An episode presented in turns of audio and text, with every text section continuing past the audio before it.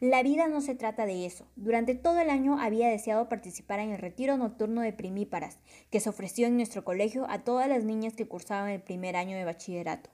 El objetivo de este retiro consistía en charlar sobre el enfoque que estamos dándole a nuestra vida e intercambiar ideas sobre nuestros problemas, intereses y preocupaciones relacionados con el colegio, los amigos, los novios y demás.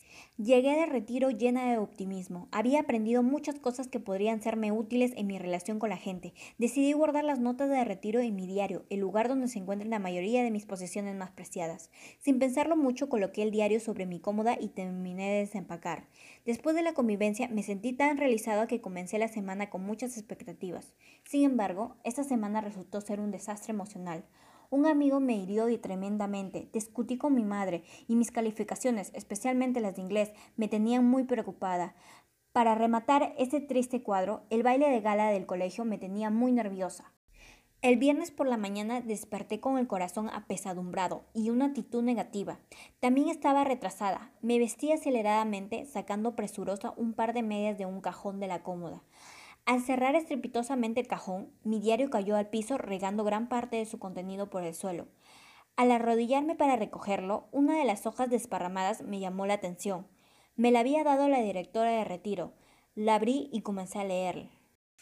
La vida no tiene que ver con llevar cuentas. No se trata de competir por el número de personas que te llaman, como tampoco de hacer alarde de los noviazgos que has tenido, estás teniendo o piensas tener. No se trata de los chicos que has besado, los deportes que practicas o cuál chica o chica te cae bien. No se trata del cabello, los zapatos, el color de piel o a dónde vives y a qué colegio asistes. De hecho, no se trata de calificaciones, dinero, prendas de vestir o de las universidades que te ofrecen cupo. La vida no se mide por el número de amigos que tienes o por si eres un ser solitario, como tampoco se trata de que seas popular o rechazado. La vida no tiene que ver nada con estas cosas. La vida tiene que ver con personas que amas y con aquellas a quien quieres, tiene que ver con cómo te sientas acerca de ti mismo, tiene que ver con sentimientos de confianza, felicidad y compasión, tiene que ver con salir en defensa de los amigos y con reemplazar odios del alma por amor. La vida tiene que ver con evitar la envidia, superar ignorancia y edificar sobre la confianza. La vida tiene que ver con lo que se dice y con lo que se quiere decir tiene que ver con aceptar a las personas por lo que son y no por lo que tienen. Sobre todo, la vida tiene que ver con decidir cómo utilizar nuestra existencia para tocar la del otro ser, de una forma que jamás habría sido posible de otra manera. Estas disyuntivas son la esencia de la vida. Ese mismo día obtuve excelentes calificaciones en el examen inglés. Ese fin de semana me divertí con mis amigos y tuve el valor de dirigirle la palabra a chico que me caía en gracia.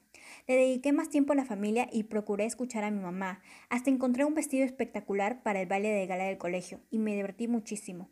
Y todo esto no debido a mi buena suerte o porque sucedió un milagro, sino a mi disposición de ánimo y el vuelco que le dio a mi corazón.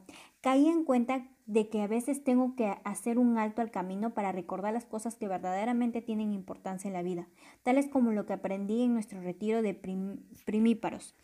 Este año hago parte de los alumnos que están a punto de graduarse y asistir a los retiros de este grupo, pero todavía guardo mi hoja de papel en el diario para cuando necesite recordar las cosas esenciales de la vida.